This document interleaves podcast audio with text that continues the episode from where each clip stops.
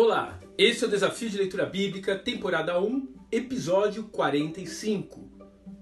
Olhando em frente. Gênesis, capítulo 21.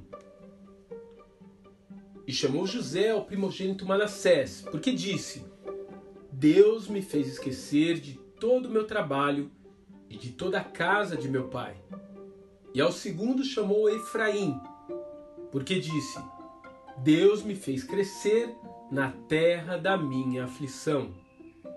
Gênesis capítulo 41, versos 51 e 52.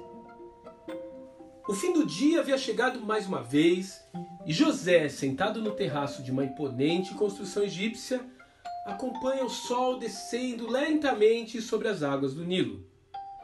Ao seu lado, Manassés e Efraim rolam naquele chão quente, enquanto disputam a posse de um brinquedo. O primeiro-ministro agora sente-se realizado e abençoado. Deus realmente o fizer esquecer de todo o sofrimento que os seus irmãos lhe haviam causado. Manassés quer dizer esquecimento. Mas muito além disso, Deus lhe havia feito grande naquela terra. Efraim quer dizer multiplicador, frutífero. José poderia ficar olhando para o seu sofrimento no passado e ele teria grandes motivos para isso. Mas ele preferiu enxergar o que Yahvé havia reservado de melhor para ele. Acredito que é já nesse momento que ele reconhece que todo mal intentado contra sua vida jamais esteve fora dos planos do Altíssimo. Essa verdade, aliás, resume todo o livro do Gênesis. Deus tem o grandioso poder de reciclar bênçãos a partir do caos e dos fracassos humanos. Deus aproveitou os reveses da vida de José para colocá-lo como primeiro-ministro do Egito. E em breve, eu vou dar um spoiler aqui. Ele usará a fome mundial para trazer os descendentes de Abraão ao Egito, onde eles poderão crescer e se tornar uma grande nação. Obviamente, isso não é possível perceber quando ainda temos mágoa em nosso coração. Talvez feridas feitas lá atrás na sua infância.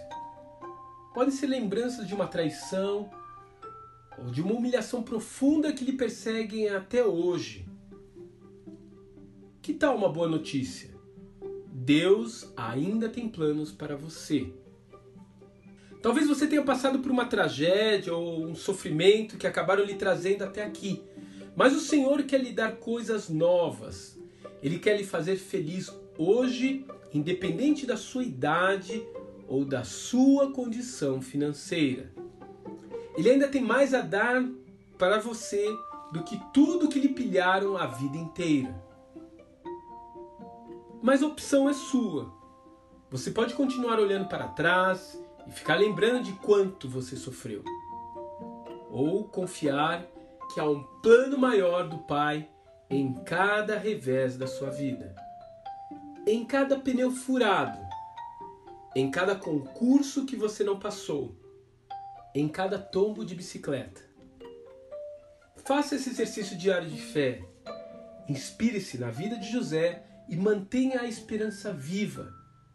Se ele, contrariando todas as expectativas, conseguiu chegar até um final feliz, por que você não conseguiria? Que Deus te abençoe e um grande abraço.